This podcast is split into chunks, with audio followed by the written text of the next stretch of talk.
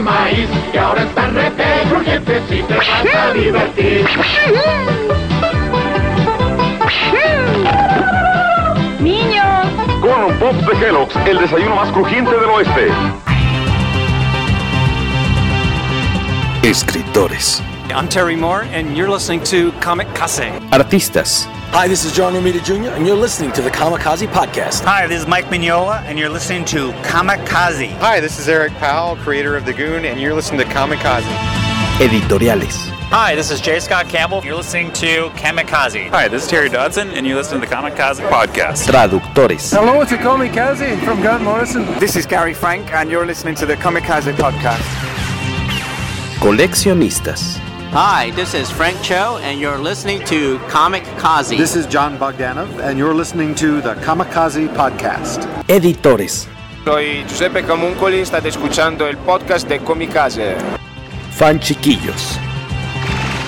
Todos están en el podcast Comicase.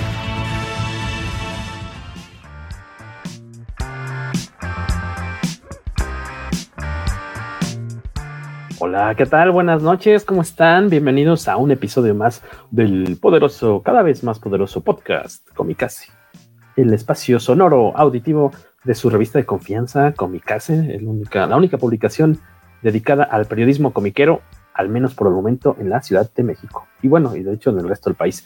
Eh, mi nombre es Jorge Tobalín, gracias a quienes ya se están conectando. Hoy vamos a estar hablando de un tema que fíjense que nunca antes habíamos tocado en el podcast y de hecho tampoco en la revista. Aunque en la revista de cierta forma hemos tenido alguna colaboración, eh, de hecho con, de hecho, dije, de hecho con, con Shirahime. Se acordarán ustedes que hace dos años más o menos fuimos a, eh, Chiapas, nos invitaron allá eh, a la San Cris Con y tuvimos una edición especial de nuestra revista con una portada variante en la que venía eh, Shirahime que se portó a todo dar con nosotros y es la primera vez que hemos tal cual hecho algo en portada con, con alguien que practique, que se dedique al cosplay.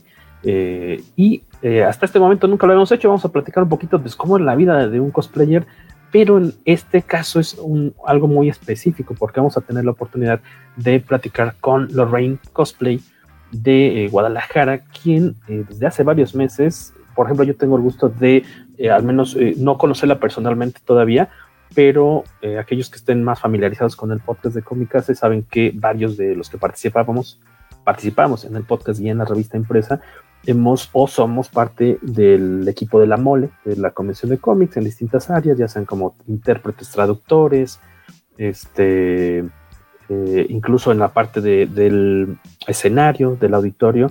A mí me toca mucho estar, por ejemplo, ahí en el, en el mismísimo concurso de cosplay que se hace de la mole cada, ahora sí, el cierre en domingo.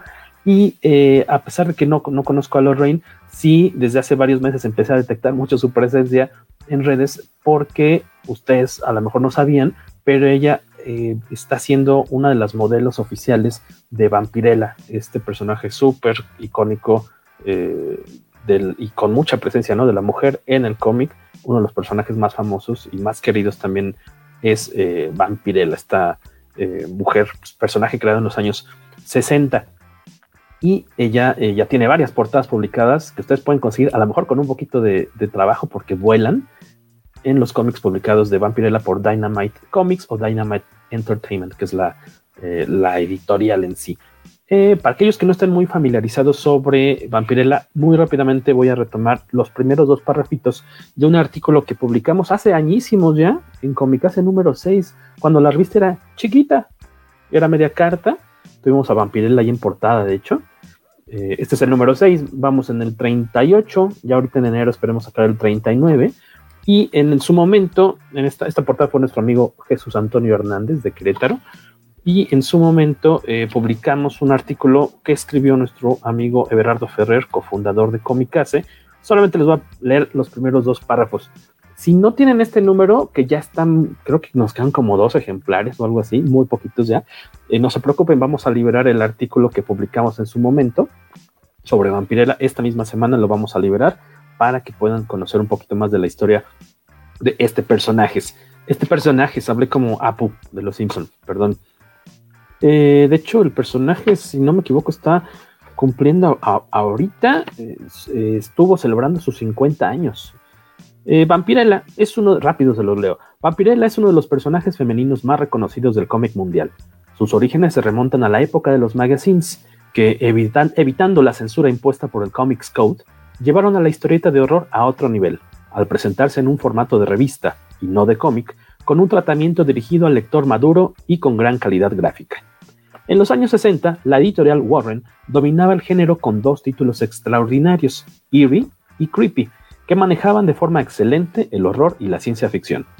Para finales de la década, se pensaba en un nuevo título antológico, mismo que llegaría de la mano de Forrest J. Ackerman, creador de la famosa revista Famous Monsters of Filmland. Luego verán que de repente traigo una gorra con el logo de esa revista. Quien ofreció a James Warren un personaje vampírico para su nueva publicación. James Warren pues, era la cabeza editorial del sello Warren. Inspirado en la nomenclatura y el concepto erótico intergaláctico de Barbarella, personaje de Jean-Claude Forest, Ackerman fue ayudado por nada menos que su majestad Frank Frazetta, dibujante insignia de la editorial, y Trina Robbins, quien hasta nuestros días se ha mantenido en el mercado independiente y quien de hecho cambió la imagen rubia de Vampirella diseñada por Frazetta para crear a la sexy morena que le ha dado la vuelta al mundo.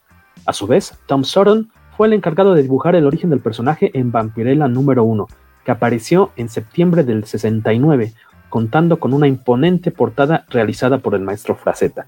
En años posteriores, eh, vamos, se publicaban los cómics de, Warren, de, Vampirella bajo el sello Warren, eh, después eh, los cómics de la editorial Harris, que son los que a lo mejor ustedes llegaron a leer aquí en México, porque los publicaba Editorial Beat, y ah, hace no muchos años, eh, una miniserie o dos, cuando mucho, fueron publicadas por Panini Comics. ¿Se acordaron ustedes con unas portadas muy bonitas de J. Scott Campbell, este super creador, muy talentoso, muy famoso, popular, de portadas sobre todo para Marvel, en, particular de repente para DC Comics, y estuvo haciendo estas portadas muy atractivas de para Dynamite en el título Vampirella y se llegaron a publicar aquí en México. Y eh, yo creo que por lo menos hace unos 15 años fácil que Dynamite Entertainment tiene los derechos del personaje y pues le, ha estado tratando de sacar pues todo el jugo posible a esta, a esta reina vampírica. Y eh, sin más, antes de presentar a nuestra invitada, un, buen amigo viene hoy a, platicar también con nosotros, a ser como un segundo entrevistador. Eh, se trata de Akelis quien ah, seguramente ustedes ya lo han visto en la mole y si no lo han visto obviamente en la mole en físico lo han visto triunfar en otros espacios en convenciones muy importantes de cómics y cultura pop en otras partes del mundo. Vamos a darle aquí la entrada al señor Akelis. ¿Cómo está usted? Hola, hola, muy bien, muchísimas gracias por la invitación. Bienvenido, amigo. En verdad, muchas gracias por tomarte el tiempo de, venir a, a, platicar un ratito, ¿no? Este, ¿Quién quiere ser tú, Pedrito Sola o Bisoño? Yo, sería el otro, hacer, la de contravistador. Yo voy a ser el de la mayonesa McCormick. Ah, bueno, yo, a decir, yo soy seguramente el más bobo. Yo voy a ser Pedrito, yo la voy a regar en algún momento. Voy a decir un nombre que, que, no es, este, voy a equivocar con algo, pero ya tú solito Ya, yo ya, sí, yo creo que yo, yo, seré Bisoño esta, esta, esta noche. Eh, muchas gracias a quienes también están entrando aquí al stream. Recuerden dejarnos sus preguntitas para irlas soltando conforme veamos que van eh, colocándose mejor, ¿no? Como que en el flujo de la, de la entrevista. Saludos a Enrique Gutiérrez que nos manda eh, saludos. Gracias, Enrique. El señor Fortanel que nunca falla las citas. Saludos, buenas noches. Víctor Bonfil también, gracias. Saludos a la banda de Comicas. Esta entrevista que vamos a tener con Lorraine la estaremos liberando. Ahorita obviamente la están viendo en vivo en Facebook o en redes, y eh, la siguiente semana saldría ya en audio para Spotify, iVoox, eh, Apple Podcasts y Google Podcasts. Ahí vamos a estar. Mira quién nos manda a saludar también. y. Saludos. Aclis Eukin. Holy Rachel Killer. Holy, perdón, no dije Holy, Holy, más bien. Perfecto. Eh, aquel rápidamente también, pues presentarte, ¿no, amigo? Este, para aquellos que no están tan clavados en, el cosplay, que los suyos son los cómics y demás, y que de repente no se dan la oportunidad de saber, pues, quién es, qué tipo de talento vive eh, y trabaja en México eh, y, también se luce en otras partes del mundo. ¿Ya cuántos años tienes en el cosplay? Eh, en el cosplay desde 2014 más o menos empecé a hacer cosplay como, como en forma. Este, y la verdad es que creo que ahorita que decías, ¿no? De los cómics, creo que muchísima gente brinca de ser fan tanto de películas como de cómics, como de videojuegos, hacia el cosplay. O sea, es como una forma en la que, en la que te inspiras, ¿no? O sea, de tanto, de tanto ver a un personaje, de, la manera en la que eh, te identificas con el personaje, llega el punto en el que quieres representar ese personaje o, notas cualidades del personaje en ti que quieres eh, llevar a la vida real. Y creo que ese es el gran salto que hacen de, eh, la mayoría de los cosplayers, ¿no? De un personaje que es icónico en su, en su vida, que marcó algo y hacen, y hacen ese salto, ¿no? Este, al, cosplay. Creo que van mucho de la mano y digo, gracias a, las convenciones que empezaron gracias a los cómics y gracias a las películas, este, e, fue que empezaron a ver muchos, muchos cosplayers, ¿no? Entonces, creo que está, está padre, digo, eh, por eso las convenciones se llenan de, de cosplayers y es, es una forma como de de retroalimentación, ¿no? Entre el, entre el cómic y el cosplayer y, viceversa. Está bien padre eso. Y eh, decías desde 2014, ¿verdad? Para acá, seis años como cosplayer y has tenido logros bien interesantes. Yo tengo entendido que eh, primero empezaste, obviamente, participando en distintos eventos y sé que eh, fuiste campeón por ejemplo, del concurso de cosplay de la mole. Creo que yo todavía no te conocía, aunque sí ya trabajaba con la mole desde ese entonces, pero me tocaba estar en otra área, entonces físicamente no me tocó verte ganar, Ramos. De hecho, los, yo siempre he dicho que la mole son mis padrinos. Ellos me, me, me dieron la patada inicial. gracias a la mole es que yo, bueno, gracias al premio de la mole, que era el viaje a, Nueva, York este, fue que fui a la Comic Con. Cuando, había presupuesto para mandar al ganador. cuando, los premios, eran increíbles. Sí. no, estaba fabuloso. Yo creo que ninguna otra convención tenía algo así y, me mandaron a conocer la Comic Con. Y, y, ahí yo dije, bueno, pues si ya estoy acá, me voy a meter al concurso de cosplay, mandé mi aplicación y todo, y funcionó, y gané, o sea, me fui y gané con el mismo traje con el que había ganado en la mole. Este, y eso fue en 2014. No, primero fue el School Kid eh, de, ah, Zelda. Primero gané con él y al año siguiente me dieron otra vez entradas, este, los de la Comic Con por haber ganado y volví a ganar en 2015, este, ya con Ganondorf y luego de ahí me tomé, me tomé un break porque pues, pues falta de dinero y así los cosplays son bien caros y entonces... ganar, este, ganar cansa también, ¿no? ya, ya, yo dije, tengo que descansar un poco. Este, y volví a ir en 2019, o sea, apenas se va a cumplir, ya se acaba de cumplir un año justamente, y volví a ganar ahora con el Mario Bros. Entonces, eh, pues es, es eh, soy, tri, soy tricampeón. Uh. En 2019, porque es en noviembre tradicionalmente la convención de Nueva York, ¿no? Octubre, noviembre, ¿no? Octubre, noviembre. Eh, esa vez me parece que creo, creo, que fue el 16 de octubre, una cosa así. Creo que fue cuando, cuando. fue con este Mario. ¿Cómo le llaman? El. ¿De acuerdo a esta versión de Mario que haces? Pues mucha gente le llama el Mario Borderlands. pero, pero muchos, muchos chicos, muy más, digo, la generación como abajo de, nosotros, piensan que es como de Fortnite también, ¿no? Como el Mario de Fortnite, el Mario de Borderlands, o este, yo digo que es el Mario Bronx porque nació en el, nació en, en, Nueva York inspirado de allá. Entonces, es, es una cosa que fue como cobrando vida y cobrando solito se fue desarrollando y muy padre, la verdad es que ya pues logré ese, ese, ese, tenía muchas ganas de ganar la convención, o sea, ya el primer lugar de toda la convención, pues porque ya había estado muy cerca, muy cerca, muy y, ya, o sea, de repente se logra y, la verdad es que muy contento, muy feliz y, y, también la evolución que han tenido los cosplayers desde que yo empecé a concursar en 2014 hasta ahorita y, la gran oportunidad que da la mole para todos estos cosplayers emergentes, eh, se ha vuelto algo más, um, si te fijas, hay, hay más cosplayers, hay más personas, hay más, entonces se ha vuelto cada vez como más natural, como más... Uh, fácil que, haya, que vea uno mm, cosplayers, ¿no? Antes eran como unos poquitos y ahora hay mucho, mucho cosplayer. Entonces, y eso es algo que tienen en otras partes del mundo, que el cosplay está súper normalizado, así como, nada, pues antes acá como de, ay, lo veo en la calle o lo veo en el metro y se me hace raro.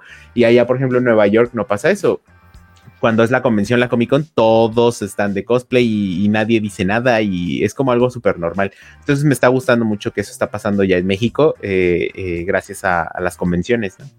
Sí, es una cultura que va creciendo, eh, iba a decir que poco a poco, pero ya de unos años para acá ya mucho más rápido. Y por aquí ya nos están dejando una preguntita. el buen César Salgado dice, ¿y Lore? Pues ya, viene. Ya, bambalinas, de hecho, pues vamos a darle la, la bienvenida. Ya anda por aquí. Hola.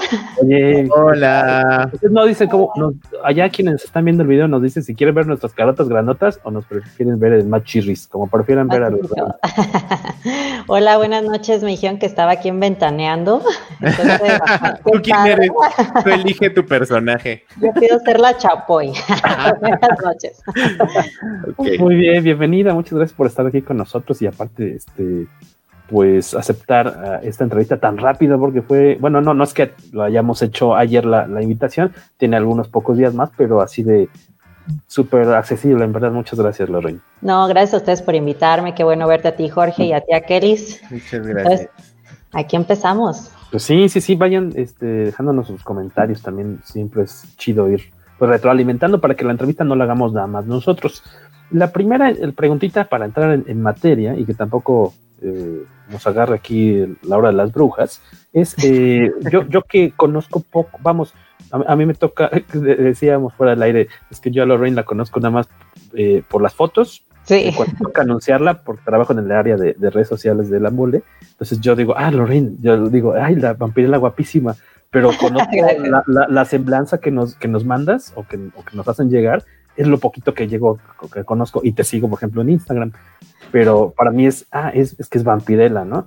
Ah. Pero, eh, pero pues queremos que obviamente todos los demás que están eh, aquí platicando con nosotros, pues nos van a sus preguntas. Mi primera pregunta, como no conocedor de, tu carrera, y que seguramente ya te lo han preguntado, eh, ¿a qué te dedicabas antes de entrar al mundo del cosplay y cuánto tiempo llevas en esto? Antes de entrar al mundo del cosplay estaba en la secundaria. desde la prepa le entraste. Pues estaba, o sea, mitad por ahí de la secundaria, como ahí de, no sé, segundo año, primer año, pero yo me considero, o sea, como que empecé ya bien en el cosplay a partir de la universidad, porque antes era mucho de algo como un pasatiempo, pero realmente no lo hacía como muy constante, era algo que a mí me gustaba. Inclusive yo empecé como, le llamo cosplayer de closet, porque todos mis vestuarios eran con ropa de mi closet. Ah, Entonces, o sea, yo no tenía así como que el conocimiento ni los materiales para este, desarrollar ya un personaje muy, muy, muy chingón, pero pues yo hacía lo mío y de menos me quería vestir como mis personajes favoritos. Pero, o sea, ya cuando ya lo retomé, o sea, ya bien, bien, y que me empezaron a invitar a eventos y me hice un poquito más conocida, o sea, pues yo estaba estudiando diseño de modas, ah, terminé diseño de modas, ajá, y yo me especialicé en calzado y en bolso. Actualmente me dedico a eso, a hacer calzado para cosplayers o para este, personas del teatro. Y eh, en eso he estado trabajando desde hace tres años. Ahí coincides con Akelis en que tiene esta formación que eh, tú em, estudiaste eh, cuestiones de escenografía teatral. Estoy Soy diseñador de escenografía, exactamente. O sea que por ahí va también lo del vestuario, el maquillaje. por eso se caen bien, yo creo. Sí. Ah, ¿No? Me gusta conocer gente así, Te iba a preguntar si, si tenías alguna formación de, de, modas por esta cuestión de que en tu semblanza aparece la cuestión del calzado y, y, los bolsos, pues no, no cualquiera así de forma empírica lo va a hacer. O sea, se puede seguramente, pero pues no tan fácil, ¿no? No, sí. Yo me dediqué primero, o sea, yo quería entrar para eh, meterme más como a que a diseño teatral de vestuario pero la verdad es que me terminó convenciendo más calzado y eso era algo que yo no lo había pensado, o sea, yo no me metí a mi carrera por eso, pero afortunadamente ya puedo combinar estas dos áreas que, y que el cosplay me permitió hacerlo, o sea, porque ahora ya este, pues el cosplay es algo muy teatral, es algo muy artístico, entonces, o sea, ya puedo hacer lo mío y al mismo tiempo estoy haciendo mi pasatiempo, ¿no? Y me pagan por eso. No, y aparte no hay muchas personas que hagan calzado de cosplay, o sea, especializado, no hay. no, de hecho no muchas. Eso también está bien padre. O sea, yo no me metí a mi carrera por eso. Ay, me escuché por ahí.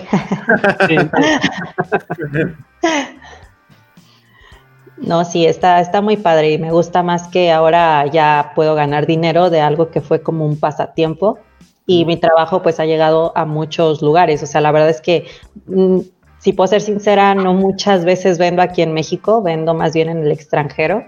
O sea, y, y eso me ha abierto como que a un público de otros lados del mundo. Entonces está como que padrísimo. Me gustó muchísimo. Mencionabas que en prepa, eh, bueno, en secundaria, eh, ya te gustaba caracterizarte como tus personajes favoritos y con la ropa que tenías en el closet. Sí. ¿Qué personajes, con, con esa ropa que ya tenías en casa, qué personajes que te gustaran sí podías sacar a la luz? pues me gustaban muchísimo así, no sé, como de Death Note, que todos eran, este, como, yo era, yo era dark, yo era dark, ¿ok? Entonces, este, por ejemplo, este, pues los personajes que salían ahí, o sea, pues era como que ropa muy, muy normal, de ese tipo de, de series de anime, eh, por ejemplo, de Digimon, que era un poquito también, este, más abierto a que algo que podías encontrar en alguna tienda, o sea, realmente yo empecé eh, como en el 2007, ya fue cuando yo elaboré mi propio traje. O sea, me acuerdo que hice uno de Asahina Mikuro, que es de una serie que se llama Susumiya Haruhi, y ese fue mi primer cosplay, y yo lo hice a mano, me acuerdo que yo no sabía coser, pero yo lo hice como pude, y de ahí ya empecé así como que poco a poco a, a tener un conocimiento un poquito más empírico, y este, pues en ese momento no había como lo que tienen ahorita los cosplayers que son tutoriales, ya compras el patrón o ya simplemente ya compras el cosplay. O sea, aquel no me va a dejar mentir, o sea, era más difícil en aquellos ayeres hacer tus trajes, inclusive comprar tu peluca, o sea, me acuerdo que yo tenía que hacer mis propias pelucas. Bendito silicón caliente. ya sé, si no sabías coser, todo lo pegabas, todo, todo se, pegaba. se pegaba.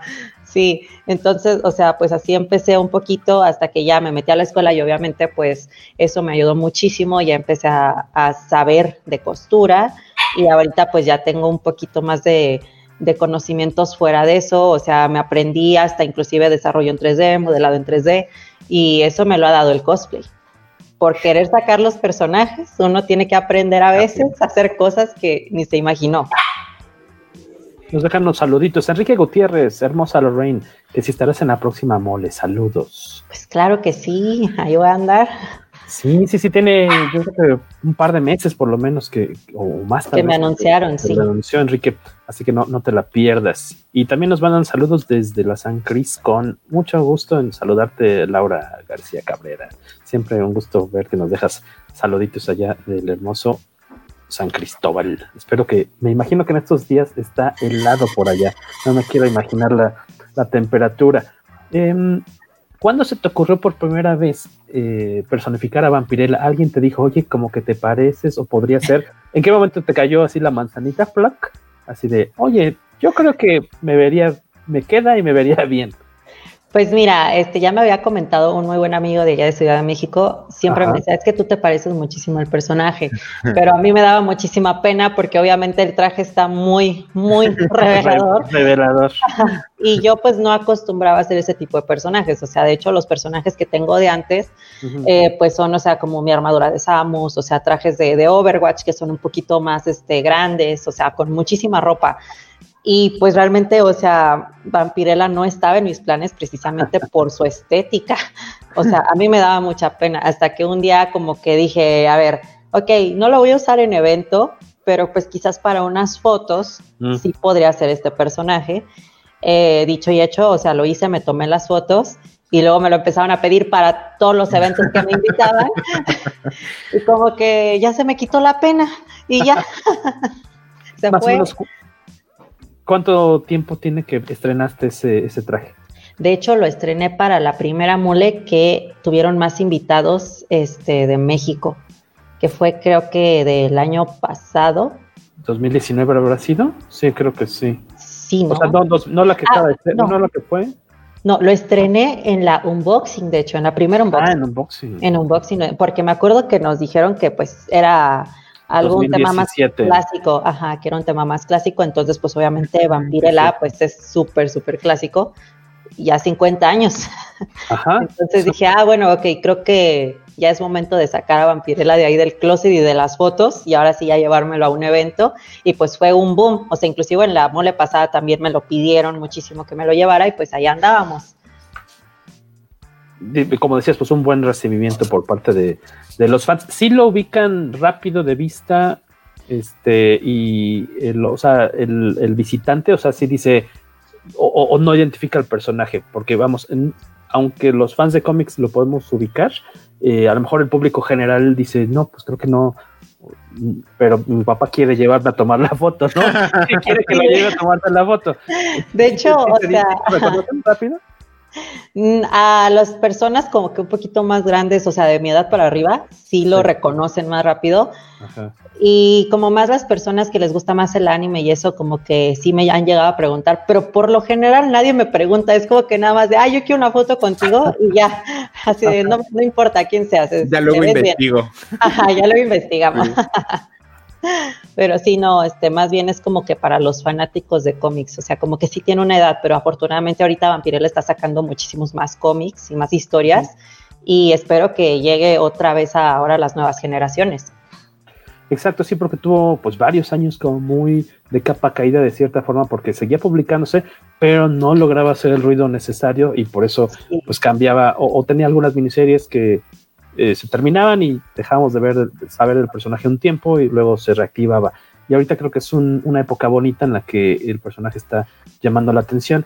Eh, por el lado de Akelis, tengo entendido que también, ¿qué, te gustaría como preguntar por el lado pues de lo técnico, la hechura? Justo esta parte que, decías, eh, ¿cómo cambió tu vida como cosplayer a raíz de, empezar a, tomar un personaje como Vampirella, con el cosplay de, el estilo del cosplay de Vampirella, a lo que tenías antes como, como, por ejemplo, yo te conocí con la Tracer de Overwatch, eh, que estabas tapada hasta acá, ¿no? Entonces, eh, ¿cómo, ¿cómo cambia el trato de los visitantes? ¿Cómo cambia el, eh, tu, tu, tus fans, ¿no? La gente que te sigue, cuál fue su, su reacción y tú misma, cómo te sentiste de cambiar de un traje pues muy elaborado, bueno, muy, más bien no elaborado, muy cargado a un traje pues ya más este, pues ligerito, ¿no? Entonces, este, es como, quisiera saber eso.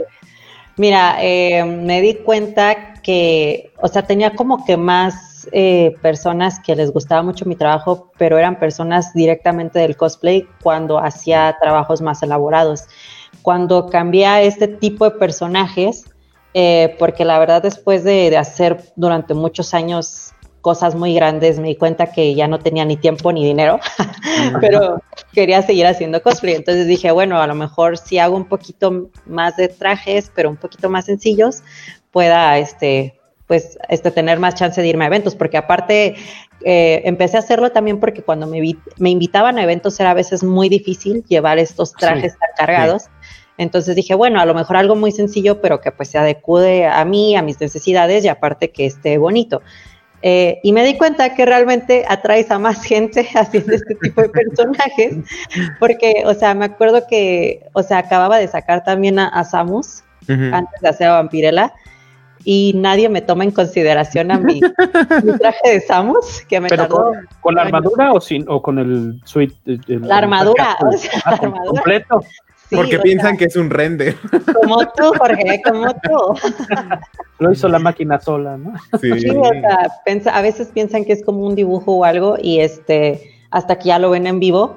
Y obviamente sí tiene impacto, pero siento que, siendo sincera, sí atrae muchísimo más el traje de Vampirella, pues yo creo que por obvias razones. No te, ganas la, no te ganas la enemistad de tus compañeras de mesa, tus vecinas de mesa, que digan, chino, hoy me traje el así, el victoriano, ¿no? Super tapado. se llevó todos los prints. Y ahí anda Vampirella. Como la odio. Como la odio. Pues, Ojalá le dé gripa. Sí me ha dado, ¿eh? Sí me ha dado gripa. Eh, pues no, no escuché esos comentarios porque todas las amigas que me han tocado en las mesas están con trajes igual, entonces como ah, que todas andamos medio parejonas en ese sentido, este, porque creo que ya muchas veces, este, como cosplayers, o sea, ya ves que en la mole vamos de varios lugares, o sea, es como que a veces es necesario no llevar algo pues sí llevar algo que puedas realmente disfrutar todo el evento y que no te estorbe y que puedas convivir con la gente. Y aparte que no te cueste un montón de trabajo llevarlo. Pero, y, que te permita hacer lo que debes hacer durante el día, o sea, hasta incluso de, oigan, un receso, tengo que ir al baño, ¿cómo me quito? Sí. ¿no? Sí, yo... Sin ayuda, ¿no? Yo, yo soy de esos. Sí, no, no, no, me imagino a que, sí, que no, no puedo ir al baño. baño. No, yo no voy al baño. me encomiendo al Espíritu Santo y ya, no más así. Y no toma agua entonces. No toma agua ni nada.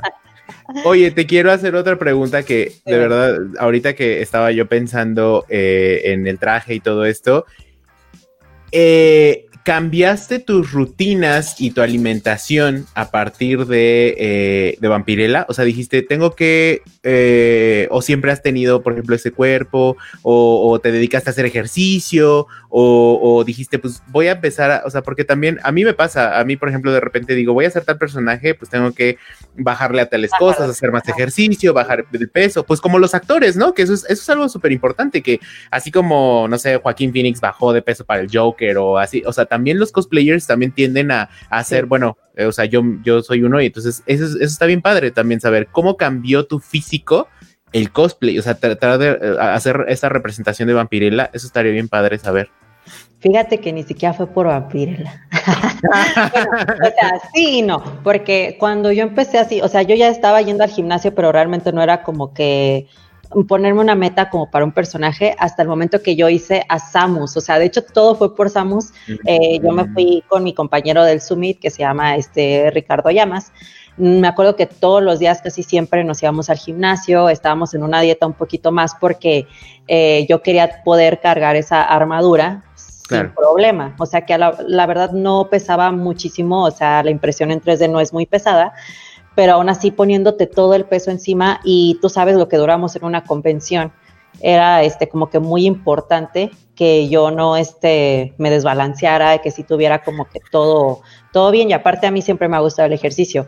Mi cuerpo fue cambiando y fue el momento que yo ya me sentía a gusto cuando yo decidí hacer a vampirela. O sea, fue cuando yo dije, ok, mi cuerpo ya está, un ya estoy más delgada, ya este no me da pena, ya no se me sale como el rollito por acá.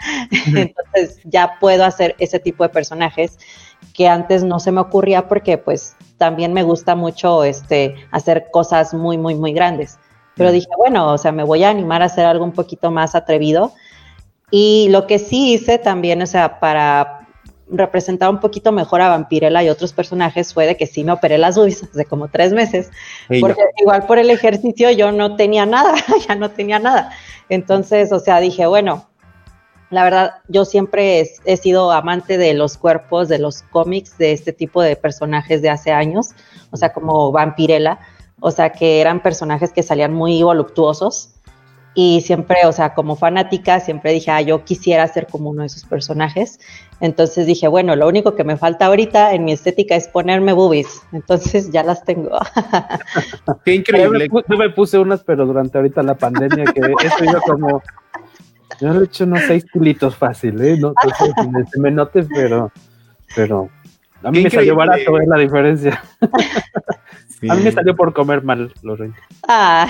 Este, entonces, de plano, sí la apostaste porque eh, por gusto, porque tú querías tener ese cuerpo y porque te sirve para, eh, para otros atuendos, otros cosplays que quieres desarrollar. Claro, que necesitabas cierto cuerpo, de preferencia, no esa fuerza, así como no, dicen, cosplay es para todos, pero tú en tu, mentalidad quieres parecerte lo más posible a, a cómo se ve visual, gráficamente el personaje, ¿no? Sí, o sea, me gusta verme así dentro y fuera del cosplay, o sea, me gusta muchísimo la estética que tienen, este, casi casi así como las del libro vaquero.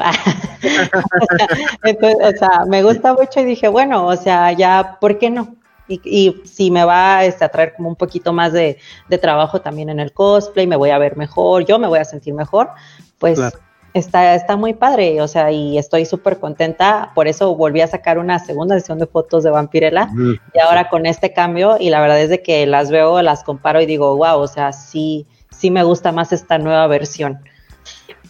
Y, entrando, por ejemplo, con la cuestión de, Vampirella y estas portadas, estas fotos, eh, eh, yo no sabía, por ejemplo, hay una primera sesión de fotos de Vampirella que me imagino que podemos ver en, en tus redes. ¿Esas de cuándo son más o menos? Esas son de, creo que del año pasado o antepasado. 2018, 2019. Es que este año me tiene muy confundida, entonces ya no me acuerdo.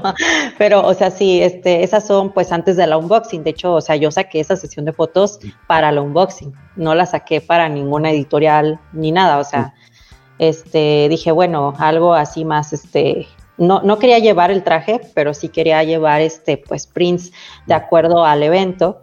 Entonces, por eso salió la idea de hacer a Vampirella también. Y en esta segunda sesión ya fue este porque también Dinamite me comentó de que le gustaría tener este más fotos conmigo. Entonces dije, bueno, o sea, ya este ya me veo un poquito más parecida físicamente a Vampirella, entonces pues hay que hacer una segunda sesión de fotos a ver cómo queda. Y les gustaron muchísimo tanto que ya acaba de sacar un montón de portadas de, de no sé dónde con esas fotos. Ya, ya usaron casi toda mi sesión de fotos ahí ahorita. De hecho, hoy también salió otra portada. Hoy mismo. Hoy mismo. qué fregón. Te iba a preguntar cómo es ese acercamiento con Dynamite. ¿Te ubican porque los etiquetaba, etiquetabas al personaje en tus redes y, y, el community manager tal vez dijo, ay, mira, aquí hay una chica que está subiendo unas fotos bien padres ¿por qué no nos acercamos? ¿O fue una convocatoria? Porque he visto que hay varios modelos. Ok, sí. Por eh, los que aparecen otras chicas. ¿Cómo fue esa relación?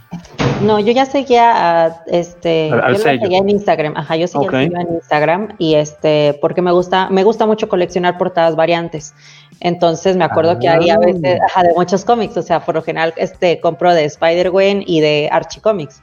Entonces, este, también de Vampire empecé a coleccionarla y ahí era donde me enteraba más bien de las que iban sacando con artistas ilustradores que a mí me gustan mucho.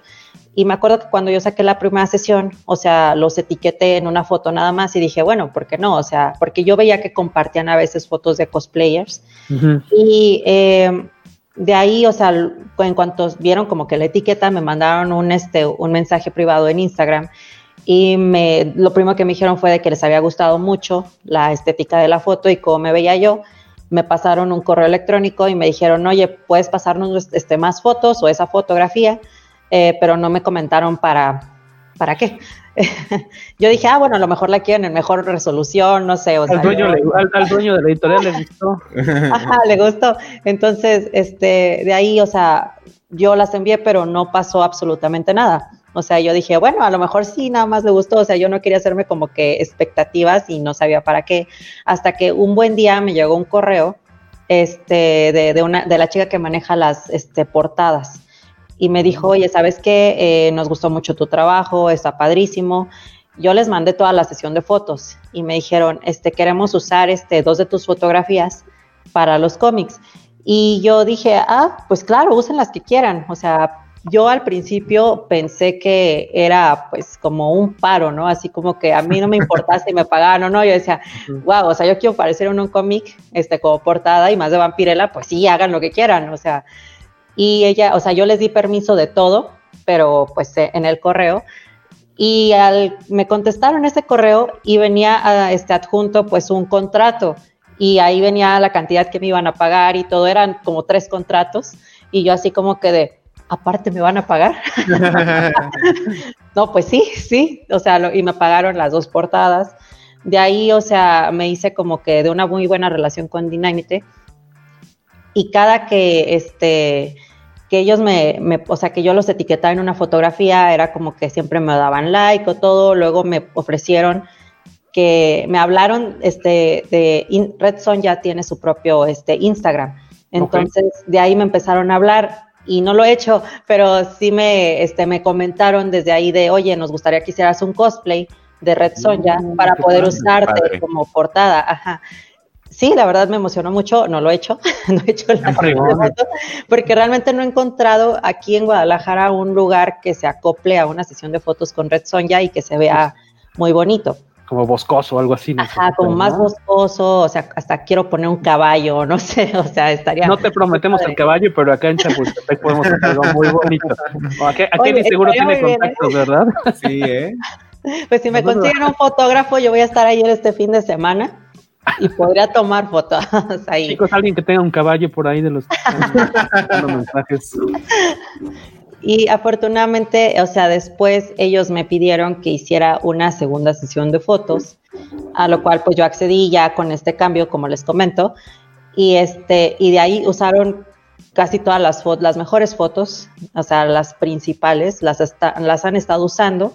Así que yo básicamente me acuerdo que eso pasó hace como dos semanas, tres semanas, creo que es tres semanas, me manda nuevamente un mensaje esta chica es una chica, y me dice, oye, este, queremos salir, o sea, que salgas en unas varias portadas, nos gusta muchísimo esta nueva versión de Vampirella, eh, las fotos, o sea, como que estaban mejores a lo que ellos querían. Entonces me manda, me acuerdo que eran un chirrión de, de contratos, o sea, porque para una portada son como tres archivos. Mm. Entonces ellos acaban de sacar como otras seis portadas. ¿Cómo que tres archivos, perdón? Sí, es como un archivo, o sea, como el contrato que me mandan, este, viene en tres archivos diferentes y todos tienen que ir firmados, todos tienen que llenar, llenarse, o sea, individualmente dependiendo la, o sea, por cada número de portada. Y además como son de diferentes eh, versiones, o sea, una es como de Venganza Vampirella, la otra es de Vampirella, la otra es ahorita la nueva de Dynamite. Eh, entonces, son como que todos los contratos tienen que ser diferentes. Entonces yo me acuerdo que ese día dije, ah, bueno, van a sacar un montón. Y yo no sabía para cuándo y nada más, yo nada más veo que lo sacan y que me etiquetan y ya luego así alguien dice, ah, bueno. Yo nada más, yo nada más firmo y ya. Y ya. sí. Y ya, o sea, van saliendo las portadas y ya las veo y digo, ah, mira, usaron esta foto, ay, qué bonito. O sea, yo me entero hasta que ellos ya las anuncian y que las casas de cómics aquí en México o en otros este, países me etiquetan en las fotos. Así está el rollo con Dynamite. Em, de hecho, aquí nos dejan un dato muy útil. Eh, Alonso Sandoval dice: Hasta el momento van siete portadas ya publicadas con los Rey Cosplay en los distintos, distintos títulos de Vampirella en Dynamite. Publicadas van tres portadas, dice. La siguiente semana se publica otra y en el mes de febrero saldrán las tres restantes. Órale. Mm. Muchas gracias por, el, dato, Alonso, de The Comic Store. Están ahí cerquita de Metro Bellas Artes, entre Metro Bellas Artes y Metro Hidalgo. Si quieres, déjanos el dato bien acá en los comentarios, Alonso, para compartirlo. No sé si ustedes hayan, supongo que sí, por eso nos está, por eso estás muy bien enterado de, estas portadas. Si quieres, déjanos bien el dato ahí de, de las redes o cómo contactarlos. Em, preguntaba aquí Enrique que cuál es el número de la portada donde sale Lorraine. Yo colecciono la saga actual. Ah, pues ahí te acaban de dar el, el tip, Enrique. Ahorita, o sea, es que no me sé los números, pero yo creo que Alonso sí lo puede ayudar. Al, yo por Alonso me entero de las portadas. ¿Te, avisa? Sí, él me etiqueta y ya yo ya me entero. ¿Y este te están mandando algunos ejemplares como para tu colección? Así un testiguillo Sí, de hecho, no sé qué voy a hacer con tanto cómic porque en el contrato, por cada portada, me mandan 50 eh, cómics de la versión con el título y la otra virgen. Entonces, ah, realmente, ajá, por, por este, por tomo son 100 cómics. Entonces, ahorita tengo, dos, tengo ahí dos cajas repletas de cómics. Y que, o sea, que yo, o sea, me, dieron permiso para este, entregarlas como en eventos, como en la mole, de hecho ahí estoy entregando este, los cómics, eh, pero como ahorita no ha habido eventos, pues están acumulando, claro.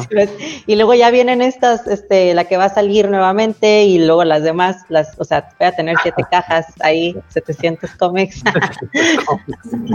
Yo tengo una pregunta acerca de, hay, hay, por ejemplo, cosplayers que se dedican a hacer un solo personaje. Eh, durante toda como su carrera y hacen variantes de este personaje, ¿no? Y ya los identifican como por ejemplo, a ti, eh, la vampirela mexicana, ¿no? En este caso. Entonces ya eres como la vampirela y eres la portada. Entonces, ¿te gustaría, por ejemplo, en algún momento seguir por esa línea de solo vampirela o te gustaría eh, o te llama la atención seguir haciendo más personajes? Te lo digo porque, por ejemplo, hay un chico eh, que ha sido juez de la mole que se llama Anthony Misiano, que hace un, Joker, ¿no? Es el, ah, Joker. y, su, y, su, novia hace a Harley Quinn. Ella sí ha cambiado, pero él, su personaje como icónico y con el que va a los eventos y con el que se conoce y al que le ha metido más variantes y todo esto, sesiones de fotos y todo, ha sido al Joker. Entonces, ¿en algún momento te gustaría continuar eh, con solamente con Vampirella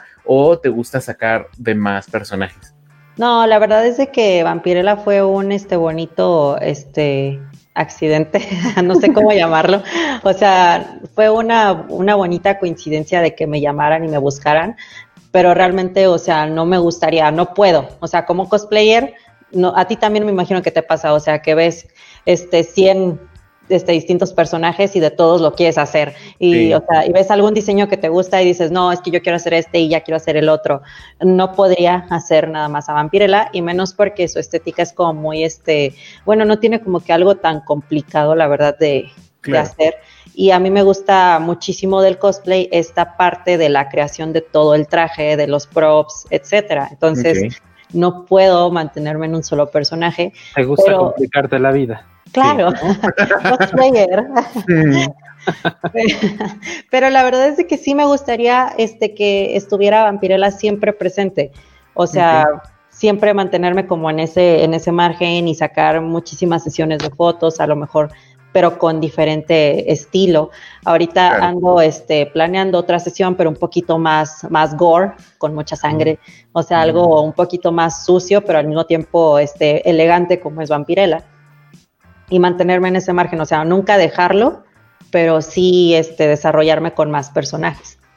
Justo mencionas que te gusta, eh, bueno, esta cuestión del gore, pero la elegancia, ¿qué es lo que te... Y, está bien chido que aparte te gusten los cómics y esta cuestión del coleccionismo. ¿Qué te gusta? Sería, sería seguramente muy difícil eh, caracterizarte como un personaje que no aprecias o no te atrae. ¿Qué es lo que te gusta de Vampirella? Me gusta eso, o sea, como les comento, eh, siempre he sido fanática de estos personajes femeninos que son muy poderosos, pero al mismo tiempo tienen todavía esta feminidad. Mm. O sea, obviamente están hechos por, por hombres, pero los manejan de una manera que, que aún así el personaje es muy sensual, este, es muy deseado, pero no pierde esa fortaleza, esos poderes. O sea, entonces Vampirella es un reflejo de, de o sea, es como que un icono de esta época de un personaje femenino muy fuerte en los cómics. Entonces eso es lo que a mí me, llama la atención, así como me, gusta Wonder Woman. Eh, Vampirella es parecido a, esto, pero eh, me encanta Vampirella más que, estos personajes de DC o de Marvel, porque es más sangriento, es más del ámbito horror, y yo amo este, el horror. Mm. Entonces combina así como que mi, o sea, dos cosas muy fuertes. Entonces digo, ay, bueno, la verdad es que sí me, sí me gusta muchísimo la historia de Vampirella. Nos dice Alex, ah, Aido, Aido. Vampirella mexicana dice Aido. Yo anhelo ver el cosplay de Samus de Lorraine algún día. De hecho, vamos a platicar en unos momentitos más, porque es una cosa súper ambiciosa, ¿no? Ese, uniforme. Y eh, yo tenía una duda sobre las sesiones de fotos. Eh, dices, tenías una sesión de fotos de hace un par de años la, es la que estuviste subiendo a redes, llamó la atención de Dynamite, te dicen, oye, está bien padre, mándame material y surprise, se vuelven portadas de cómic. Esta segunda, eh, estas portadas que estamos comenzando a ver que van a publicarse o que ya se publicaron hace poquito, es una sesión, la nueva, digamos, ¿no? sí, esta es la, nueva. Esta sesión la, hiciste, eh, obviamente antes de que te invitaran de nuevo a, a salir en las portadas, o sea, o porque te, nació, dije, ah, pues yo quiero hacer más fotos de Vampirella y coincidió en que ellos querían seguir publicando fotos tuyas. Fue de las dos, porque yo ya había quedado con ellos de que cualquier este tipo de sesión de fotos que yo sacara, ya sea de Vampirella o de Red Sonja, yo ya tenía como una carta abierta a que se las podía mandar y que obviamente este, les interesaría mucho publicarla. Entonces, o sea, la verdad yo no quise perder tiempo y dije, bueno, ya voy a hacer la sesión de fotos, este, y pues ya dio, o sea, pensé que iba a tardar un poquito más en que las publicaran por esto de, la pandemia y de que estaba como que muy rara la situación, no sabían ellos cómo iba a funcionar, pero las sacaron todas seguiditas, o sea, todas están súper seguidas. Y sí fue como que algo que me gustó, o sea, que ellos me dieron esta, esta oportunidad de seguir con mi contrato. Y pues si yo saco algo nuevo, o sea, se los puedo mandar perfectamente pero fue una sesión que yo planeé este, pensando en que ya iba a aparecer en las portadas también. O sea, y, obviamente eh, eh, dentro de lo que te paga Dynamite por ceder estas fotos para que aparezcan en las portadas, tú ya le tienes que calcular, eh, pues es que me van a pagar tanto, y, pero a mí me va a costar producir X cantidad el producir este, esta sesión de fotos. ¿Dónde, dónde las, la, sesión más reciente, en qué lugar físico eh, o en qué tipo de ambientes se, realizaron? Fíjate que fue en el mismo lugar, nada más que en diferentes locaciones de la casa. Aquí hay una casa en Guadalajara que eh, se llama el Palacio de las Vacas. Es una casona del Porfiriato y tiene todavía la, estética de aquel entonces. La verdad sí está un poquito este, dañada la construcción, pero se mantiene.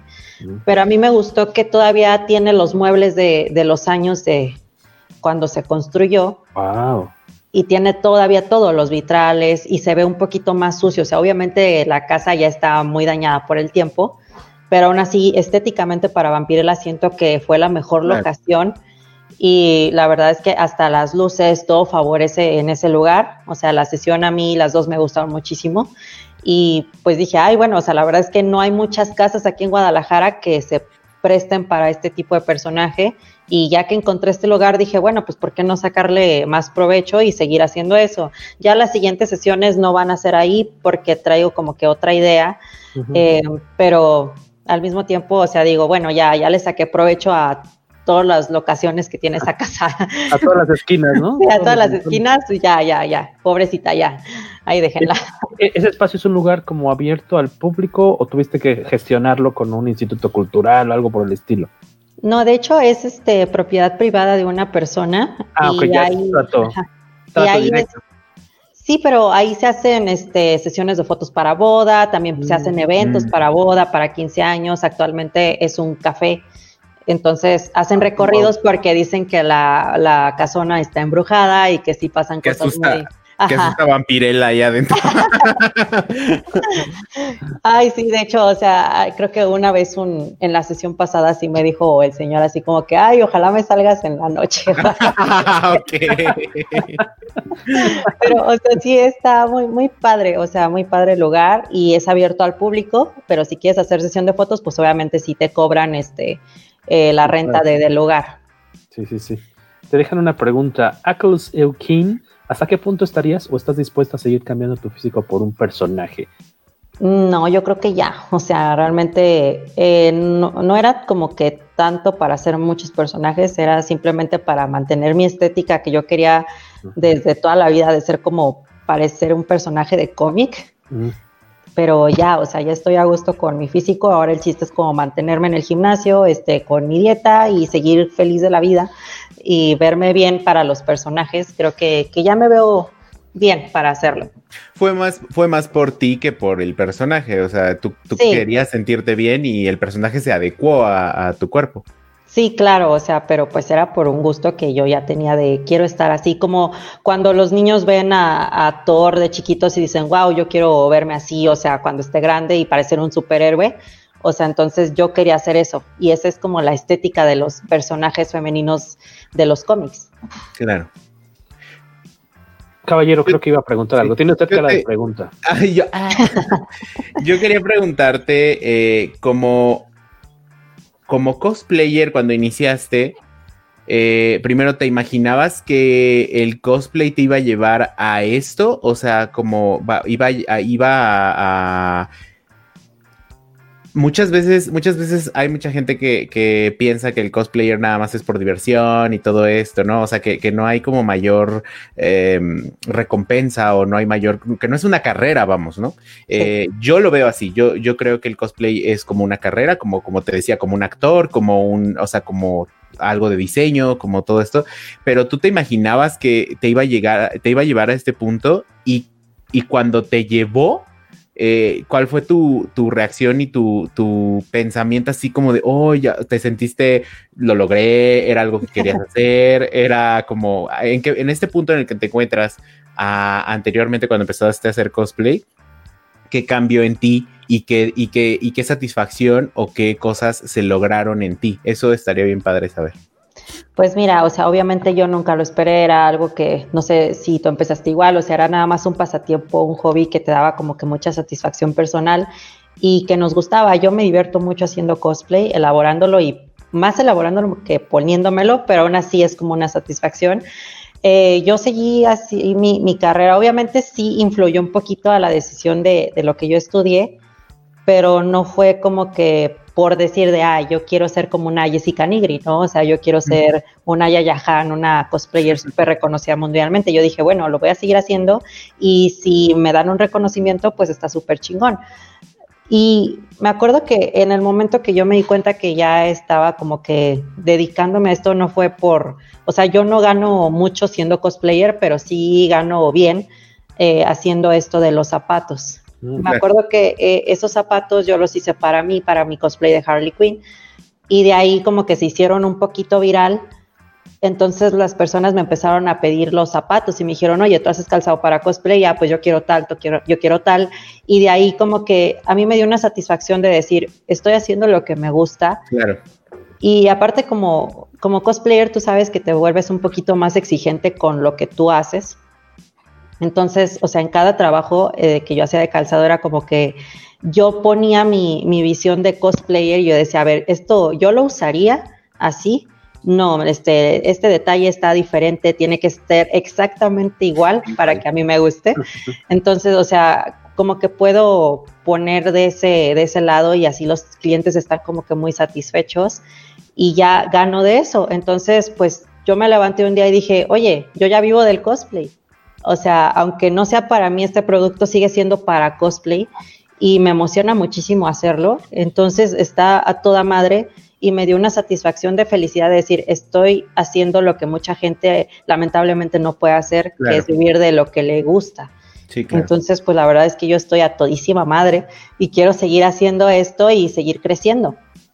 Nunca puedo dejar de ser friki, entonces, pues hay que intentar vivir siendo frikis.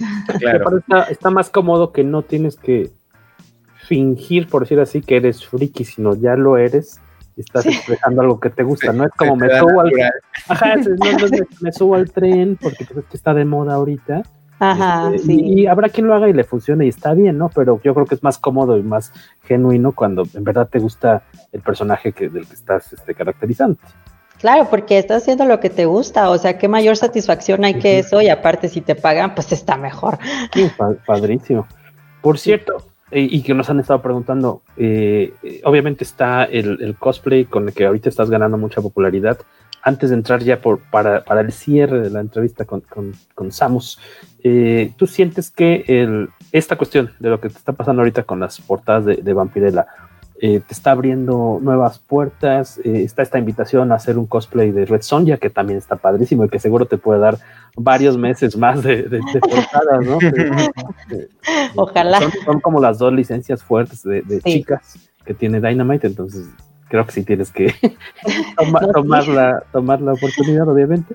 Eh, como tú, tú ¿Has visto, por ejemplo, un cambio en el número de, de repente de, seguidores en tus redes desde que empiezas a aparecer en estas portadas? Sí, no considero como estable.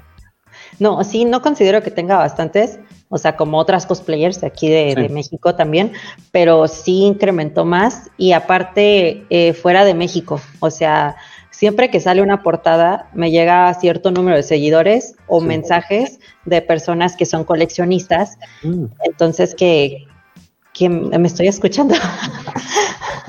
Entonces, que, pues la verdad, o sea, me siguieron porque pues obviamente en la revista sale mi nombre y me, siempre me, me, mandan felicitaciones de, oye, me gustó mucho tu portada, te pareces mucho a Vampirella, me, o sea, es como que mi portada favorita de, de, cosplay, ¿no? De la sección de este, variantes de cosplay. Y pues eso sí me ha abierto como muchas puertas a personas de otras partes del mundo y que digo, wow, o sea, está súper chido, o sea, sí me está dando una, una chance de expandir mi trabajo eh, con Vampirella y obviamente se meten y luego me dicen, wow, o sea, pero también tienes tal personaje y tal personaje, no, no inventes, o sea, está súper chingón. Entonces, sí. Perfecto. Ha, caído muy bien el, el, ser, el personaje de forma oficial te ha caído de, de perlas, ¿no? Sí, claro que sí. Y está este otro proyecto que está bien cañón, que estábamos cotorreando antes de empezar la, la transmisión, que yo vi en babas, eh, porque aquel me sacó de mi error. Yo dije, sí, sí, sí, vi que tiene unas fotos de un cosplay de, de, de este personaje de Metroid, de, Samus. dije, sí, pero yo le decía, pero esto, esto es un, como un render o están planeando apenas hacerlo. O sea, esto es como la proyección a, a futuro de que quieren hacer esta armadura que eh, en vivo nunca me ha tocado ver ninguna, por ejemplo, cuando tenemos oportunidad, oportunidad de ir a San Diego, nunca me ha tocado verla. Yo nada más de repente veo fotos y digo, tal vez es de las cosas más bonitas y complicadas que, me gustaría ver en, persona. Este, que es esta armadura, obviamente, la del personaje del videojuego clásico de Metroid, Samus. Y sí, y resulta que no era un render, que, que sí está impreso en 3D y tú estás adentro en esa foto. Si te metes a, Instagram, a Lorraine Cosplay, ¿es con cosplay o R? No, cosplay. Lorraine, cosplay. En Instagram, ahí está, es la segunda foto, si no me equivoco, que aparece ahí eh, en el muro. Este, y eh, se van a ir para atrás. ¿Cómo fue la aventura de, crear esto? Fue de un año y fue mucha gastadera de dinero, muchas desveladas, mucho tiempo. o sea, la verdad es que ha sido mi trabajo más complicado en todo sentido. Y a veces sí me frustra un poquito, pero ya como que digo, no, ya mejor ni pienses en eso, precisamente porque no mucha gente como que me lo reconoce porque o piensan que no es real o este prefieren ver otro tipo de trabajos como Vampirella. Y digo, ay, y, tan bonita que está mi armadura, como que sí siento fellito, o sea, porque un cosplayer es como que los cosplays son tus hijos, entonces es como que, ah, mi bebé, nadie, nadie te valora chiquito, pero yo sí. entonces, o sea, pero la verdad es que ese proyecto era también algo personal que yo quería hacer en un futuro, lo hice para un concurso que es el World Cosplay Summit. Este, tuvimos muchísimas bajas para ese concurso, pero básicamente yo sí tenía planeado en un futuro hacer esa, esa armadura.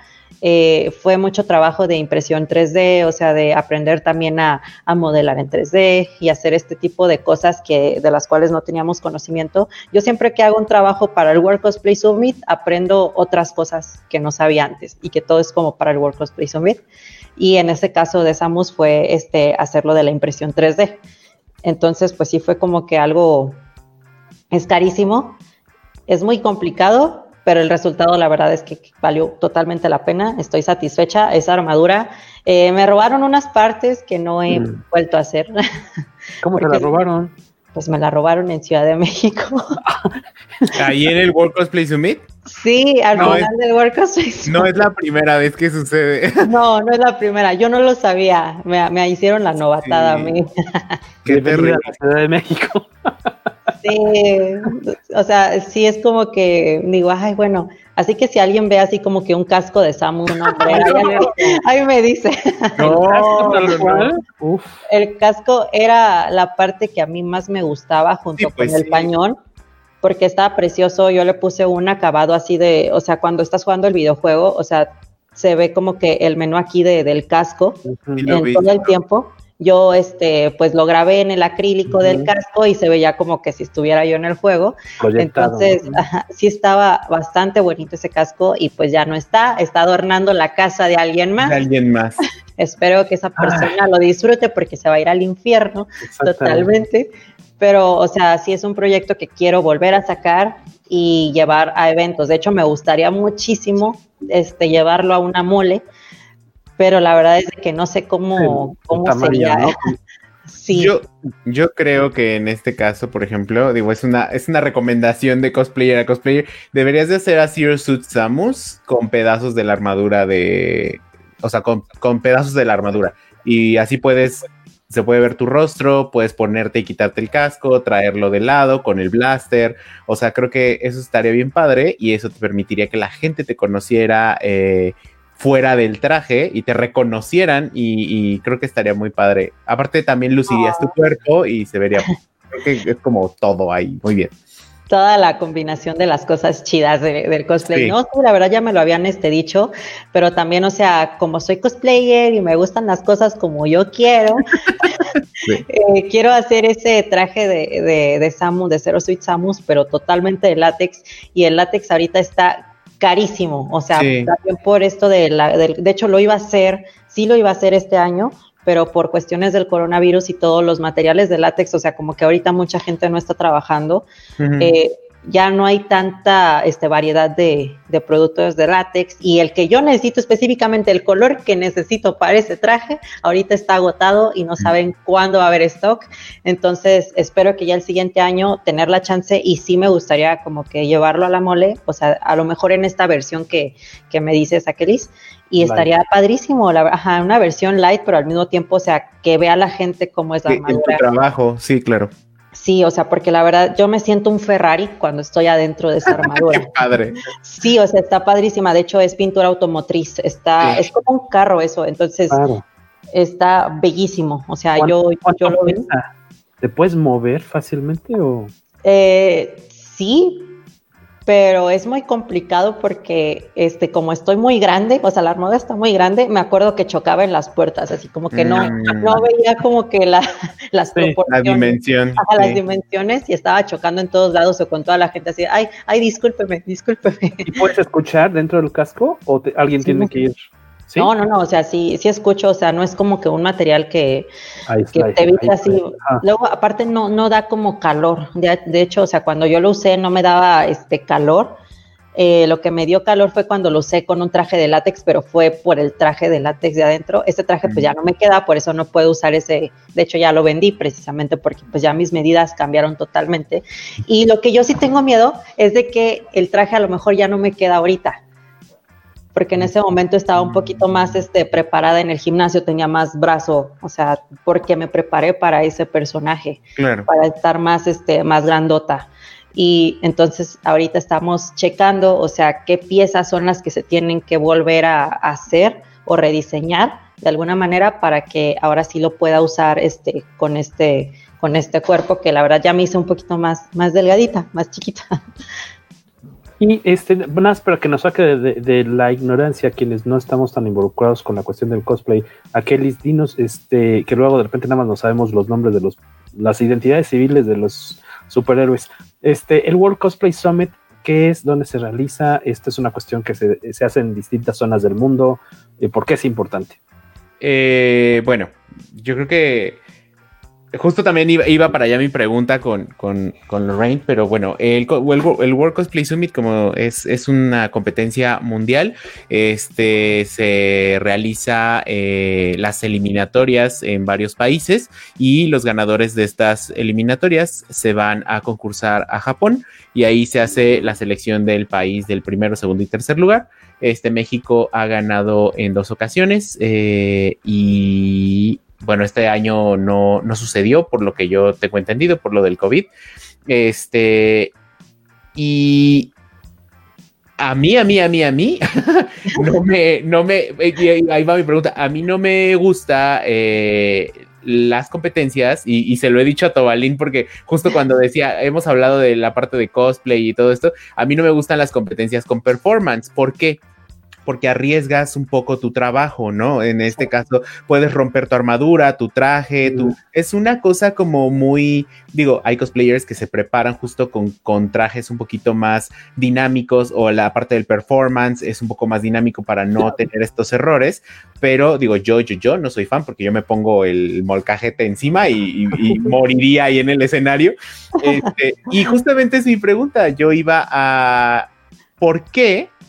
O, por, sí, bueno, porque si ya eh, haces ese tipo de colaboraciones, has hecho este tipo de eventos, eh, ya eres como cosplayer consagrada, ¿no?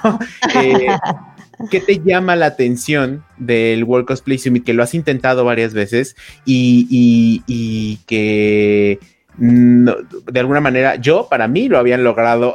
a mí me encantó su, su performance que hicieron este, Chris y tú. Me encantó, me encantó un trabajo padrísimo. Este, pero, ¿por qué esta cosquillita? Eh, que, que, que, si, no sé qué, qué pasa ahí con el World Cosplay Summit.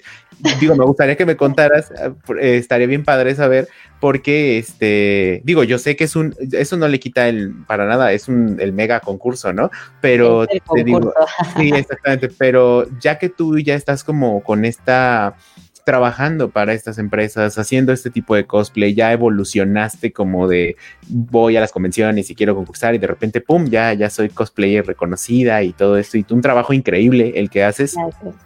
Este, vas a seguir intentándolo, quieres seguirlo, me gusta, o sea, ahí estaría bien padre saber eso. Tú, nada más rápido. Aquí en, México, el, el World Cosplay me tiene varias como, no sé, es que no sé cómo se dicen, como etapas. Tengo entendido que desde hace mucho tiempo las la sedes centrales TNT sigue siendo, me imagino. o eh, era, o de, no, no, la verdad no sé, pero. Sí, hay sedes en varios estados de la República. De hecho, son este 20 sedes en toda la República.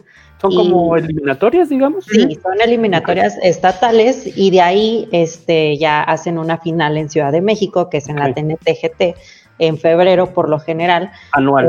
Anual. Y pues ya este año ya no se va a poder hacer. Ya sería como que en este febrero ya tendría que ser otra final. Ah, otra final. Ya no se puede hacer por lo del COVID, obviamente, y está todavía en veremos si se va a desarrollar el concurso ahora en este 2021, otra vez con las sedes. O sea, creo que todas las convenciones están igual ahorita, nadie sabe así como que cómo va a estar el asunto, pero ah, contestando la pregunta de Kelly, la verdad es de que cuando yo empecé en el cosplay, eh, ya un poquito, este, todavía seguía como que en el pasatiempo, no sabía mucho de, hacer cosplays ni de hacerlos así como que por mi cuenta. Fue, yo me enteré del concurso, me enteré de la dinámica del concurso y me encantó muchísimo porque, o sea, la verdad, como cosplayer siento que es una oportunidad de demostrar como que todos los talentos que podemos tener los cosplayers, porque obviamente es una chinga hacerlos, es una chinga caracterizarte, es muy difícil hacer un performance de contando una historia en tres minutos. Claro. O sea, es totalmente un reto participar en el World Cosplay Summit y aparte, más reto le pones si estás compitiendo con gente de todo el mundo. Y ahí pues se agarran a cosplay chingadazos a ver quién es el más, más top cosplay en ese año, ¿no? Entonces, a mí me parece como el reto de hacer algo por tu cuenta con tu pareja, eh, contar una historia, hacer un cosplay chingoncísimo y pararte ahí y demostrar todos estos talentos que tienes tú como cosplayer que has desarrollado durante años se me hace lo más bonito del mundo. Yo desde que conocí el concurso, yo dije, yo quiero pararme en ese escenario y quiero demostrar todo lo que yo tengo aquí adentro y todo lo que yo he aprendido. Eh, he participado tres veces. La primera vez, la verdad es que no sabía ni qué estaba haciendo, no sabía nada. Yo me acuerdo que llegué a la, a la, final, las tres veces yo sí he pasado a la final de la Ciudad de México, eh, pero yo, este, la primera fue como que un cáliz, a ver cómo estaba tanteando las aguas. La segunda sí fue un poquito con más de conocimiento, pero como las cosas ya habían cambiado, yo participé en el 2011 y luego volví a participar en el 2018, pues ya había cambiado toda la dinámica del concurso. Eh, ya se podía usar una pantalla de fondo, ya tenías que hacer video, o sea, era como que un poquito más este, de tecnología aplicada y yo así de chin, esta no me la sé. yo me sé de nada más hacer tus props, tu escenario y, y ahí como lo que sea mejor, ¿no? Pero ya en esta última, ya la verdad es que me sentí muy, muy, este, muy contenta de hacerlo porque ya fue un proyecto que yo tenía pensado desde hace mucho. Eh, Resident Evil fue nuestro proyecto y es mi saga favorita de videojuegos. Yo soy más gamer que coleccionista de cómics o que este friki de anime. O sea, soy más gamer. Entonces, como que transformar todo lo que yo tenía de conocimiento de Resident Evil a este concurso. O sea, la verdad que fue un reto súper chingón y me gustaría realmente, o sea, es como uno de mis sueños. Yo creo que yo me sentía como completa en este mundo del cosplay si alguna vez yo piso un escenario de el escenario de World Cosplay Summit en Japón y la verdad es que no no voy a parar de concursar hasta que a mí me manden a Japón y que le hagan como quieran. Yo voy a seguir concursando y este pues estaba esperando que este fuera mi siguiente año, pero pues ya no va a haber, entonces ya no sabemos cómo está la cosa, pero esperemos que sí se pueda arreglar. De hecho, tuvieron los de World Cosplay Summit Japón que hacer como que una fundación para este, que les donaras dinero, porque sí estuvo como que mucho en juego el que se volviera a hacer esta, claro. final. Otra cosa. Ah, qué, pasa? Otra cosa que está padrísima y que eso sí también rescato y es increíble es que tienes que hacerlo con una pareja, o sea, tienes un compañero de cosplay, ¿no? Eh, normalmente como cosplayer trabajas solo eh, o con tu equipo tal vez de realizador, o sea, bueno, con los que te ayudan, ¿no? En la parte, por ejemplo, tú decías, no, pues yo no sabía hacer esto de la impresión, me, ayudaron, hice, aprendí todo esto, ¿no? Pero trabajar y, acoplarte con una pareja, creo que esto también es, está bien padre. Eso sí, es, es, una cosa que tienen que sincronizarse, ¿no? Y está bien padre eso. Es muy complicado porque de hecho es el concurso que más este, amistades ha roto en el, en el medio del cosplay, porque sí, la verdad yo he conocido personas que entran a este concurso como pareja y terminan dejándose de hablar y odiándose por cosas que pasan ahí. O sea, realmente tienes que escoger muy bien a tu pareja, tienes que saber con quién estás trabajando, porque es un compromiso. O sea, inclusive si tú fallas y no vas a la final, te penalizan creo que dos años y no puedes volver a concursar en dos años. O sea, es un compromiso muy fuerte y todo mundo que entra al summit sabe que es muy difícil y no es fácil tomar esta decisión de decir, ok, eh, me voy a ir con mi, mi compita, o sea, por más amigos que sean, si esa persona no se acopla a tu modo de trabajo, algo malo va a pasar. Y, afortuna y eso de hecho a mí me había pasado con mis anteriores parejas con las que había concursado, hasta que llegó mi compañero Chris y nos acoplamos muy bien que ni siquiera sentimos tanta la presión del concurso y era como más haciendo un proyecto con un amigo y nos divertíamos todos los fines de semana que nos juntábamos a hacerlo. Y de hecho, o sea, yo me acuerdo que en todas las veces que he participado en el Summit siempre eh, llegaba un día antes a hacer todo, o sea, todo hacia Ciudad de México y muchas cosas incompletas.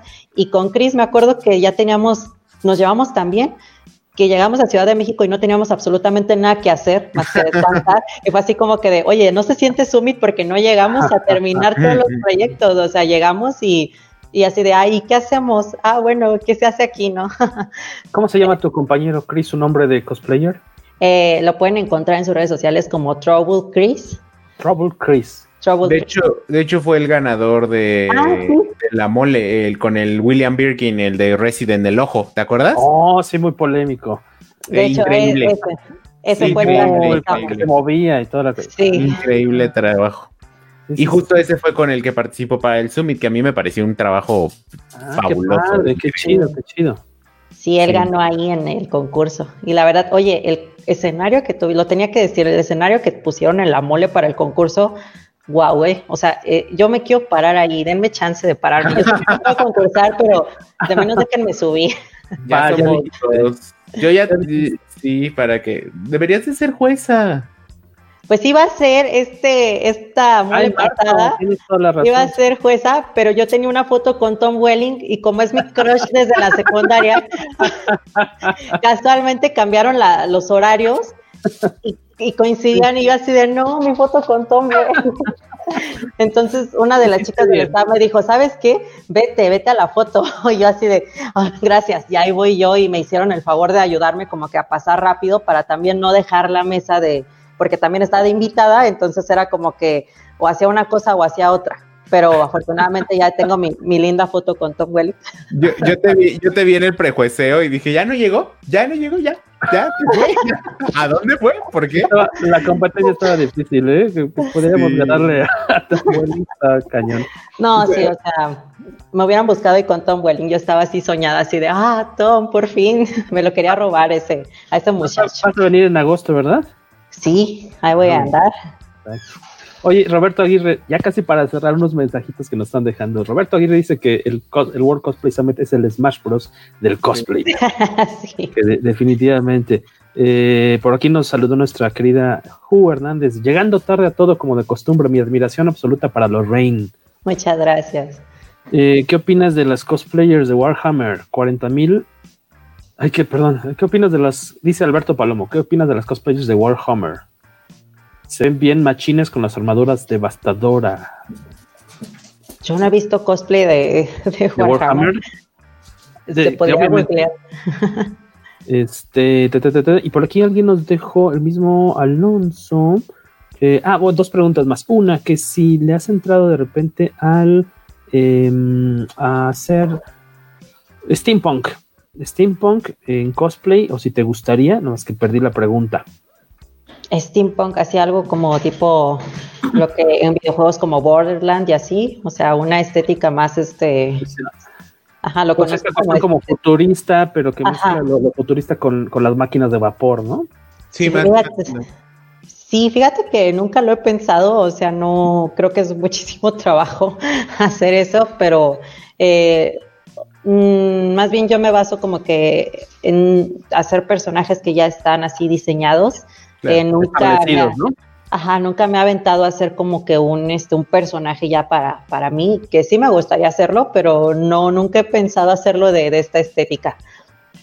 Oye, y este, Eh, sí, que aparte, por ejemplo, el steampunk, yo me ha tocado, me, ha tocado ver muy poquito o casi nada de steampunk en, México, Akelis. No sé si ah, ustedes en su experiencia como visitantes de eventos o con sus mismos compañeros de, de, mesa, yo casi no he visto. Como me imagino que también es algo caro de producir. Este, en Estados Unidos se ve que sí ya tiene años y hasta incluso hay este clubs, clubes de oh. fans, así como de Star Trek y de Star Wars, hay personas que se disfrazan de steampunk y tienen hasta las versiones de los cazafantasmas, pero si fueran de steampunk. Oh, y, de demás de Star Wars también es muy popular el steampunk de Star Wars, hermosísimo, pero se ve que es también una friega producir eso. Fíjate que yo también he visto que no es tan popular aquí en México. No, sí. en Estados Unidos sí es muy popular y de hecho toman, como dices, franquicias y las transforman en steampunk. Este, pero aquí no, no hay tanto esa, esa. No ha llegado tanto aquí a México. No, no sé por qué no, no ha habido. Aquí es más de superhéroes. En México es más de superhéroes. Todo el mundo hace de superhéroes. manga, ¿no? Anime manga. Sí. Anime manga, o sea, pero muy normal. Realmente aquí no es como que los cosplayers hagan muchas versiones así como de este tipo de, de estilos. No. Creo que el que se avienta más trabajos así es Akelis. Un poquito más este, diferentes. El joven ah, para aquellos que estén interesados en darle seguimiento, no ir a cazar tal cual eh, estas portadas con nuestra invitada, con Lorraine. Estos son los cómics que deben seguir. Se los leo para aquellos que estén escuchando la versión en audio. Vengeance of Vampirella número 6, Vampirella número 11, Dynamite número 2, que es un juego de palabras con, con el die de morir, Dynamite número 2, Dynamite número 3, Dynamite número 5, Vampirella 19, Vengeance of Vampirella número 15 y dice, las variantes, a estas en específico se les llama o las pueden pedir rastrear como cosplay variant, que aparte está la cosplay variant y la virgin, ¿no? Que es la que no tiene el título, la cabeza del título, no dice Vampirella, sino es la foto solita y esa misma existe pero con el título de Vampirella. Que luego las Virgins son más complicadas o más caras de, conseguir, tengo entendido. Si no me, hubieran avisado, yo las estaba dando igual en la mole. pesos, ¿no? Y sí. Bueno, si quieren, ahí tengo yo también, ¿eh? tengo yo sí, quiero, yo sí quiero mi copia de, Vampirella. porque, porque, aparte somos vecinos en la mole, o sea, la tengo enfrente, la tengo enfrente, pero pues, o sea, por la gente que tiene y por los, no, pues ni, ni te les acercas, ¿no? sí, no. No, sí, estábamos de, vecinos allá en la mole pasada. Ojalá nos toquen esta, pero ya no sé cómo está la acomoda ahorita de, las mesas. ya me voy a, me voy a ir de, Mario Vampirella ahora. Para jalar gente. algo tengo que hacer, algo tengo que hacer. Eh, Akelis, ¿algún eh, aviso parroquial quieras dar antes de despedirnos? Este, ¿Tienes talleres en puerta? Eh, en dónde te encontramos en redes sociales, obviamente. Pues me pueden encontrar en todas las redes sociales como arroba akelis, a k e y z ahí como, aparece, abajito. Este, y pues nada, eh, ahorita me estoy dedicando justamente por lo del COVID, eh, había abierto talleres de cosplay donde les enseño justamente a, todas estas técnicas para aprender a la elaboración de cosplay. Tengo otro de caracterización para que aprendan a utilizar eh, prostéticos, maquillaje, este, desde básico, o sea, no necesitas saber absolutamente nada, este, y es igual como una introducción a, toda esta parte de la caracterización para que por favor no usen látex para todo en su cara, no, cuídense. Yo siempre les digo lo primero, ¿no? Este, y aprender a, caracterizarse, ¿no? Para tener un buen, yo creo que el cosplay es un conjunto de todo, yo así lo veo, desde una, no nada más es el traje, sino son los pupilentes, la peluca, la figura, este, buscar la manera de estilizar, acoplar el traje a tu, a tu cuerpo y no tu cuerpo al traje este, que era lo que decía Lorraine, yo, mi cuerpo lo quería yo así, yo estaba, pero el traje me quedó, ¿no? O sea, estuvo bien padre esa parte. Este, y eh, pues nada, yo estoy súper feliz de haber estado acá, eh, de platicar más con Lorraine, porque sí, en las convenciones casi no puedes platicar, este, no tienes tiempo y, de, y de conocer, por ejemplo, yo... Eh, sabía que era vampirela, pero no sabía toda esta parte de, de cómo se había logrado, ¿no? Entonces es bien bonito saber que muchos cosplayers mexicanos están logrando hacer cosas bien padres a partir de lo que les gusta y nos gusta hacer, ¿no? Que eso es súper padre, que, que, que, lo que realmente te gusta hacer, a eso te estás dedicando y te deja dinero y te deja satisfacción y te hace muy feliz. Eso es lo más padre. Y la verdad es que les agradezco mucho, este, bueno, te, agradezco Jorge la invitación y a Lorraine por, por permitirme este, hacer mis preguntas y así. y, este, y a todos los que nos están escuchando, pues qué padre y viendo también, muy, muy cool. Yo agradecerle a mi estimado Akelis, alias hoy, este, no eres Pepillo, eres este Pedrito Sola. este, que yo creo que enriqueció mucho el que hayas estado aquí con nosotros haciendo Muchísimas gracias. las preguntas, ¿no? Y orientando y dando más explicación de lo que es el cosplay y desde, desde la importancia que también tú tienes actual, ¿no? Como representante de cosplay eh, mexicano a, a nivel extra, extra, internacional, iba a ser a nivel extranjero. Por eso me, yo decía que me tocaba a mí ser Pedrito. se, me, se me cruza y el cerebro se me pone de cabeza. Este, y Lorraine, en verdad, muchas gracias. Qué, qué padre que estuviste aquí platicando. Yo, yo me divertí mucho. Espero que te la hayas pasado suave. Este, no, sí es un tema que tarde o temprano ya nosotros también teníamos que tocar aquí en el podcast con mi casa y qué chido que haya sido con ustedes dos. Muchas gracias. Donde, para Muchas aquellos gracias. perdidos que no sabían dónde encontrarte, en todas tus redes estás como Lorraine Cosplay. Bueno, yo en Ah, Twitter sí. batallé un poquito. Ah, es que no tengo Twitter porque no sé usarlo. Era Tienes yo. una cuenta, pero creo que no la No usas. yo. Tienes una cuenta de Twitter, pero no la usas mucho. En Instagram, No lo uso. En Instagram es la red que más bien uso, o sea, porque también Facebook como que ya no tanto, pero este sí, en Instagram me pueden encontrar así como dice aquí, Loren Cosplay. Eh, ahí pues podemos cotorrear y estar ahí este, compartiendo este, cosas de, de cosplay, cosas frikis, de videojuegos. También tengo este, un canal de, de Twitch cuando hago este, streams de videojuegos, que es Lorraine Cos, sin el play, Lorraine Ujú. Cos. Ahí podemos estarnos viendo también y cotorrear más este, en tiempo real mientras jugamos un ratito, ah, por si gustan seguirme. Eh, consigan las portadas que van a salir, creo que están en preventa todavía y las pueden este, ahí ver. Y si me las llevan a la mole, pues con muchísimo gusto se las, se las firmo y también para que se tomen una fotito. Eh, muchísimas gracias por darme este espacio también para contar mi, mi historia, mi verdad, Mi verdad. mi verdad de cómo este, pasó todo esto de, de los cómics. Eh, total admiración para Kelly, muchísimas gracias por estar aquí. Yo pues yo sabes que admiro muchísimo tu trabajo desde que te conozco, increíble, representante mexicano este, fuera. Como dices, o sea, qué padre ver a personas como tú que están haciendo algo muy chingón y se les reconoce con algo tan padre que es esto del cosplay. Espero que ya seamos vecinos en la siguiente. Sí, Ya. es mutuo, es mutua la admiración, ¿eh? Muchas gracias a ti, Jorge, también por este, darme el espacio. Qué, qué padre que tengas este programa donde puedas este, hablar de todo lo que nos gusta a nosotros los coleccionistas. Ahí seguimos. Ahí estamos. y gracias por estar ahí haciendo este, una de las mejores convenciones, si no es que la mejor convención de México, que es este, la mole.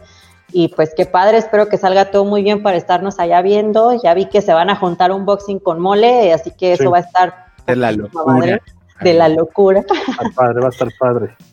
Y ya, ya quiero que sea. Va, poco a poquito. Todavía falta un rato, pero ya también queremos que sea. Nosotros, nada más por ahí nos dejaban una pregunta antes de despedirnos. Eh, siempre los invitamos a pasar a comicase.net, donde pueden encontrar, pues, no solo el, eh, la relación de links, donde pueden eh, descargar posteriormente el podcast, sino diario estamos rescatando artículos o entrevistas de nuestra revista Empresa, que ya se fueron publicados en años pasados, o también subiendo en la medida de lo posible, pues, material nuevo, ¿no? Reseñas, recomendaciones de cómic. Y me preguntan por ahí, eh, esta misma semana que están ustedes viendo el podcast, eh, o si ya lo están escuchando en el futuro, ya se mandó a, a imprenta el libro. De hecho, yo quiero suponer, hoy estamos grabando en martes. Eh, entre, yo creo que este jueves sale a, a- se va a imprenta nuestro libro de Jamba Saldúa. Esta portada que estoy mostrando es la, del, es la del título, es la de la edición de 2012, este que estoy mostrando, pero este ya en esta misma semana nos vamos a imprenta para todos los aquellos que nos ayudaron con la con, con la ex- muy exitosa, exitosísima campaña de Kickstarter, en verdad. Muchas gracias, ustedes. Tranquilos, nosotros preocupados, esto se va a imprenta ya para que podamos mandar, empezar con envíos a finales de diciembre. Y este, pues ya lo tengan en, en casita este gran libro de Jan Basaldúa y su, pues recopilando parte de su trabajo de más de 30 años como portadista y artista de cómics en México, en Marvel, en DC Comics y orgullosamente pues mexicana.